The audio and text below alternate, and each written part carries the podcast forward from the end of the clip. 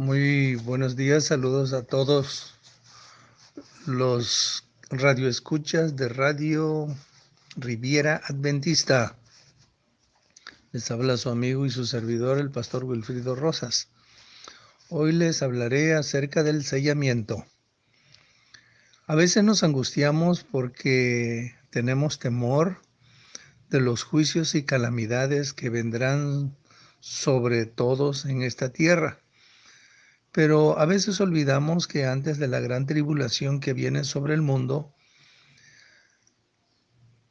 Dios enviará un ángel para sellar al pueblo de Dios en sus frentes. Porque dice Apocalipsis 7.1, entonces yo vi un ángel enviado a la tierra para sellar a los siervos de nuestro Dios sobre sus frentes. Mientras los, los santos reciben el sello de Dios, sus enemigos reciben la marca sobre sus manos y frentes, conocida como la marca de la bestia, según Apocalipsis 16.2.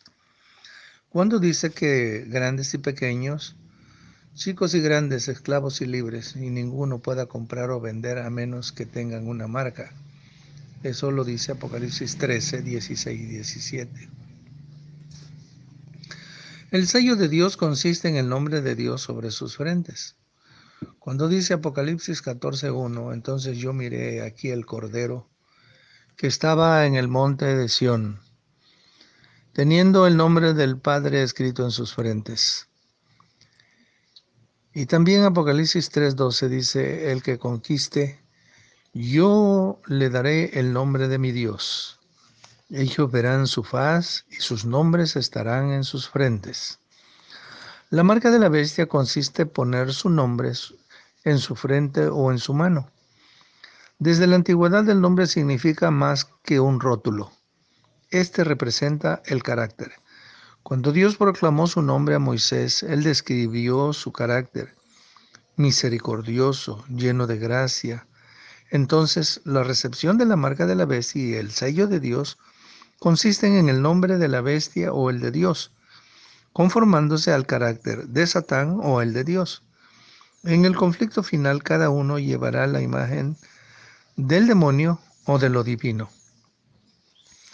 El sellamiento en animales, objetos y hombres indican pertenencia.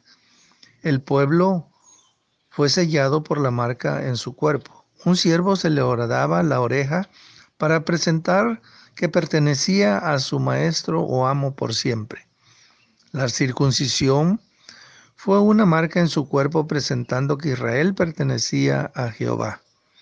El sumo sacerdote en el santuario israelita usaba un turbante con una placa sobre su frente con un grabado con las palabras santidad al Señor, indicando su especial consagración a Dios.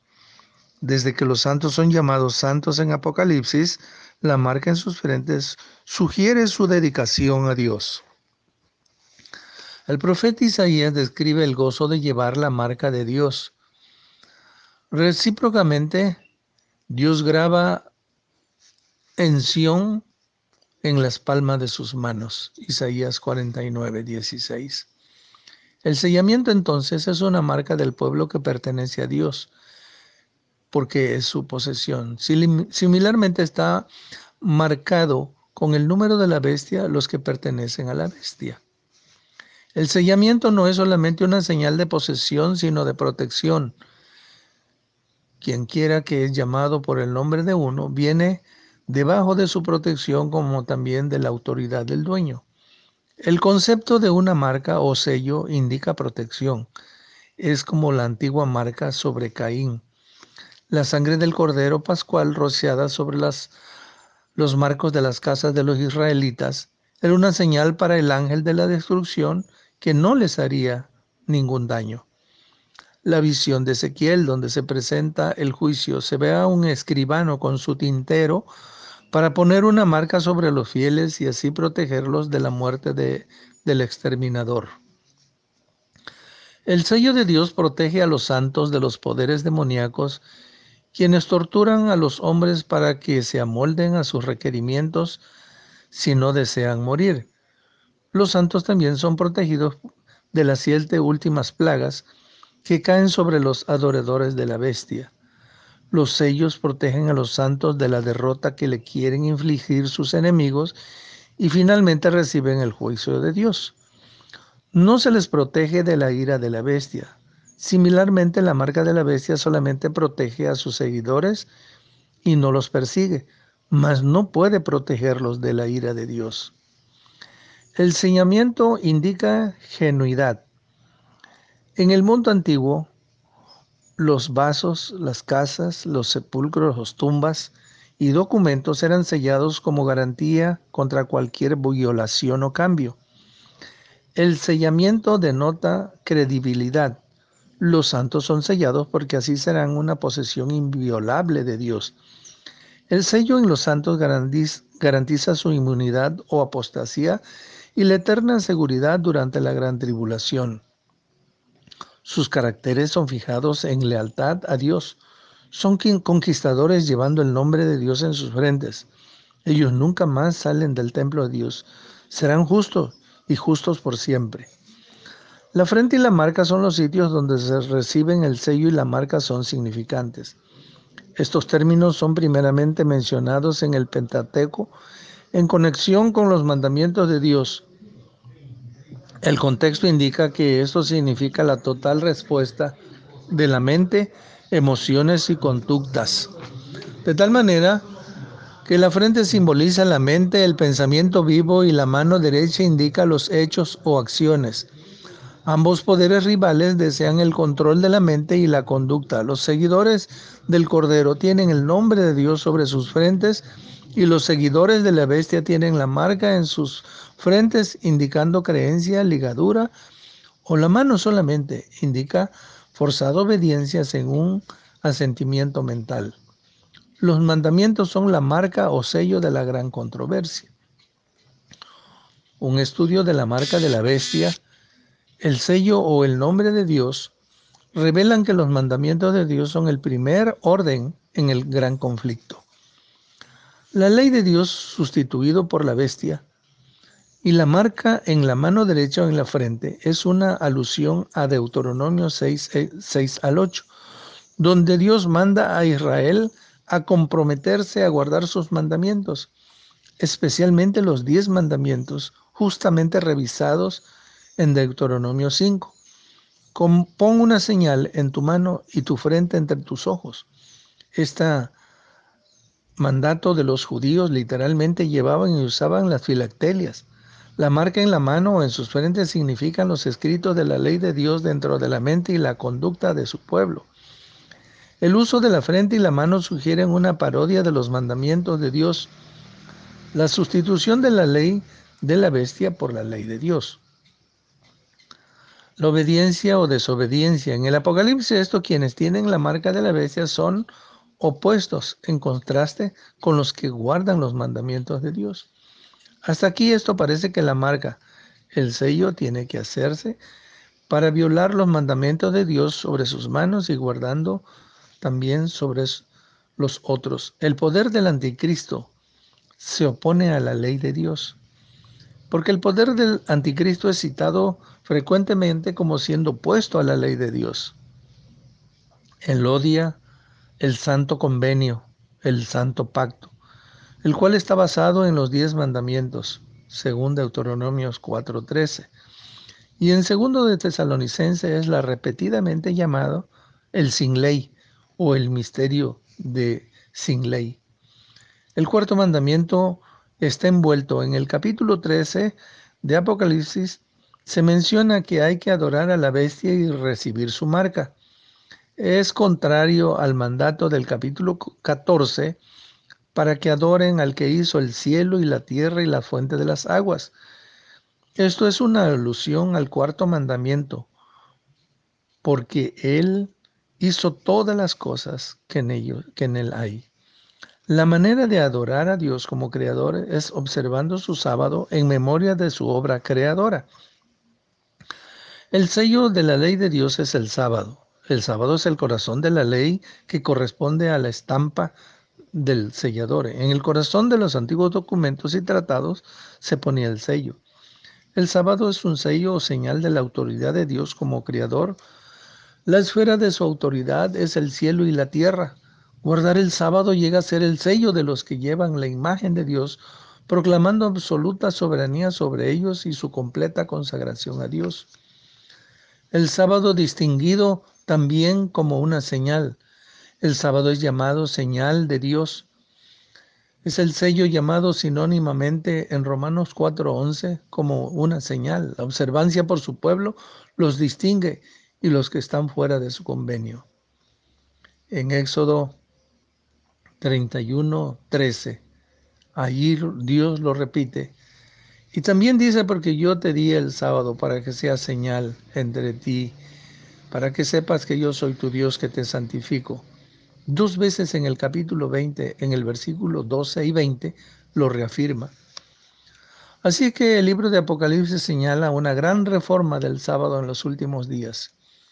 Mientras el ángel del sellamiento de Apocalipsis 7, 2 al 3 imprime sobre los fieles la señal de su alianza con Dios, observando el verdadero sábado, el primer y tercer ángel de Apocalipsis 14 exhorta al mundo a adorar al Creador y evitar la marca de la bestia. Esto es guardar el verdadero sábado y no sustituir el día de adoración por otro día.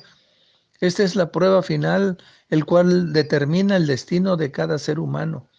El siguiente evento es la aparición del Hijo del Hombre sobre las nubes de los cielos para hacer su cosecha de almas en la tierra. ¿Cuándo será sellado el pueblo de Dios? A través de la historia, el pueblo de Dios ha tenido su sello. Jesús tuvo el sello de Dios porque ha puesto su sello sobre su pueblo. El Espíritu Santo es dado como sello y posición para garantizar la vida eterna. El propósito del sellamiento es asegurar la eternidad para el día de la redención, mas uno puede perder su seguridad y constritar al Espíritu Santo. Esto parece que los santos de las edades de todos los tiempos han sido sellados para la salvación. ¿Cuál es entonces el significado y el propósito del sellamiento de Apocalipsis 7? Aunque el pueblo de Dios ha sido sellado, Él tiene un sello especial para esa crisis especial. Por ejemplo, la sangre de, los marcos en las puertas de la casa de los israelitas en el tiempo del éxito, en un sentido, era un sellamiento especial. Justamente el ángel que se levanta de donde sale el sol llega al pueblo de Dios para prepararlo para la más grande tribulación de la historia que los seres humanos han vivido. El sello en sus frentes garantiza la fijación de su carácter. Justos, ellos serán justos aún, por siempre. El sello escatológico es la protección especial durante la crisis final. La marca o sello de la controversia en los últimos días tiene que ver con los poderes del anticristo y Cristo. Cada individuo llevará el sello de Dios o la marca de la bestia, indicando la fijación de su carácter, la imagen de Dios o de Satanás. Por eso este sellamiento especial que es un día. La mejor preparación para el sellamiento está contenido en el mensaje a Filadelfia, el cual se relaciona con el capítulo 7. Esta iglesia es dado, le es dado el privilegio de abrir la puerta, la puerta del del trono donde está el sumo sacerdote celestial. Esto es porque le dicen, sube acá. Así que así son asegurados en la ciudad celestial y tienen fácil acceso a Dios. Las cualidades que ellos tienen, asegurándose que se les guardará de la hora de la prueba, que guardarán su fe y no le negarán, pacientemente soportarán, ellos son exhortados a tomar rápidamente estas cualidades para que no pierdan su corona y estar en medio de los conquistadores. No hay mejor consejo dado a los siervos de Dios para hoy. Es muy normal para los seres humanos que tengamos temor ante los eventos que vienen en la crisis final, porque son eventos espantosos, plagas horrendas, momentos de estrés, tiempos de aflicción que vienen sobre la tierra. Pero así como Dios está pendiente de su pueblo, no hay que olvidar su divino poder. Tiene tanto poder que Él nos reprocha nuestra incredulidad y nuestra falta de confianza. Porque ante los eventos que vendrán en la historia de este mundo, por nuestra misma humanidad, jamás ninguno podría salir ileso de las catástrofes y las calamidades que vendrán. En el libro de Isaías, en el capítulo 51, desde el versículo 9, él parece reprocharle al ser humano y a los creyentes de su pueblo su falta de fe y de, confianza. En el versículo 9 dice, despiértate, despiértate, vístete de poder, oh brazo de Jehová. Despiértate como en los tiempos antiguos, en los siglos pasados. ¿No eres tú el que cortó a Raab y el que hirió al dragón? ¿No eres tú el que secó el mar, las aguas del gran abismo, el que transformó el camino, las profundidades del mar para que pasaran los redimidos? Ciertamente volverán los redimidos de Jehová, volverán a Sión cantando y gozo perpetuo habrá sobre sus cabezas. Tendrán gozo y alegría y el dolor y el gemido huirán. Yo, yo soy vuestro consolador. ¿Quién eres tú para que tengas temor del hombre que es mortal y del Hijo del hombre que es como heno? ¿Ya te has olvidado de Jehová, tu Hacedor, que extendió los cielos y fundó la tierra, y todo el día temiste continuamente del furor del que aflige, cuando se disponía para destruir? Pero ¿dónde está el furor del que aflige? Con estas palabras, Dios nos invita a recordar que su brazo poderoso abrió, el mar rojo, que Él extendió su precioso poder para crear el cielo y la tierra y todo lo hermoso que vemos. Y cuando dice que los redimidos volverán a Sión cantando, ningún redimido entrará al reino de los cielos o a la Sión celestial como un soldado derrotado, sino que tendrán gozo y, alegría, y el dolor y el gemido huirán. Y cuando nos reclama y nos dice, ¿por qué tú tienes temor de hombre? Muchas veces nosotros tenemos temor aún de la persecución y cuántos cristianos, pues es normal, podríamos decir que no tenemos fuerza, no tenemos con qué defendernos. Pero acuérdate que Dios dice que el hombre es como heno ante su presencia. Y allí está nuestra confianza en Dios. Allí está nuestro poder, porque no es el poder del ser humano. Es Dios quien hará que su obra y que su plan triunfe, aún con seres humanos caídos, con seres humanos como nosotros que no tenemos ningún poder para librarnos de la ira de los otros, ni tampoco de la bestia. Pero allí está nuestro Dios, dirigiendo su mundo y dirigiendo a sus hijos que están en el mundo para que ellos contemplen el hermoso día cuando habrá Él de manifestarse en la nube de los cielos. Por ti vendrá, por ti y por mí volverá, para llevarnos al hogar celestial, donde ya no habrá más temor, ni angustia, ni dolor, ni llanto, donde ya no habrá más temor a enfermedades, a pandemias, donde ya no habrá fluctuaciones, devaluaciones de la moneda o el temor a quedarnos sin comer. Allí Dios suplirá todas las necesidades de sus hijos, porque Él es un Dios poderoso. También tengo que reconocer que solamente en su divina voluntad Él sabe quiénes son los que habrán de ir finalmente al, momento crucial de la historia de este mundo. Pues con amor Él llevará al descanso a sus escogidos que no puedan soportar. No desconfiemos, ¿eh? está en el control del mundo, de sus hijos, de su pueblo. Y lo único que tenemos es que hacer es confiar en Él. El Dios eterno sabe qué va a hacer con su pueblo. El Dios eterno sabe cómo va a librar a su pueblo. Su pueblo no se prepara más que espiritualmente, no materialmente. Y finalmente en sus manos está la victoria, porque Él es un Dios glorioso, victorioso. Así que ten confianza, querido amigo que me escucha de Radio Riviera Adventista. Dios te bendiga y te ayude para que tu confianza en Dios sea profunda y seas un ganador. Dios sea contigo. Dios te bendiga. Amén. Gracias por sintonizarnos. Síguenos a través de Facebook, Radio Riviera Adventista, a través de anchor.fm, como Radio Riviera Adventista. Déjanos tus comentarios y compártenos con tus amigos.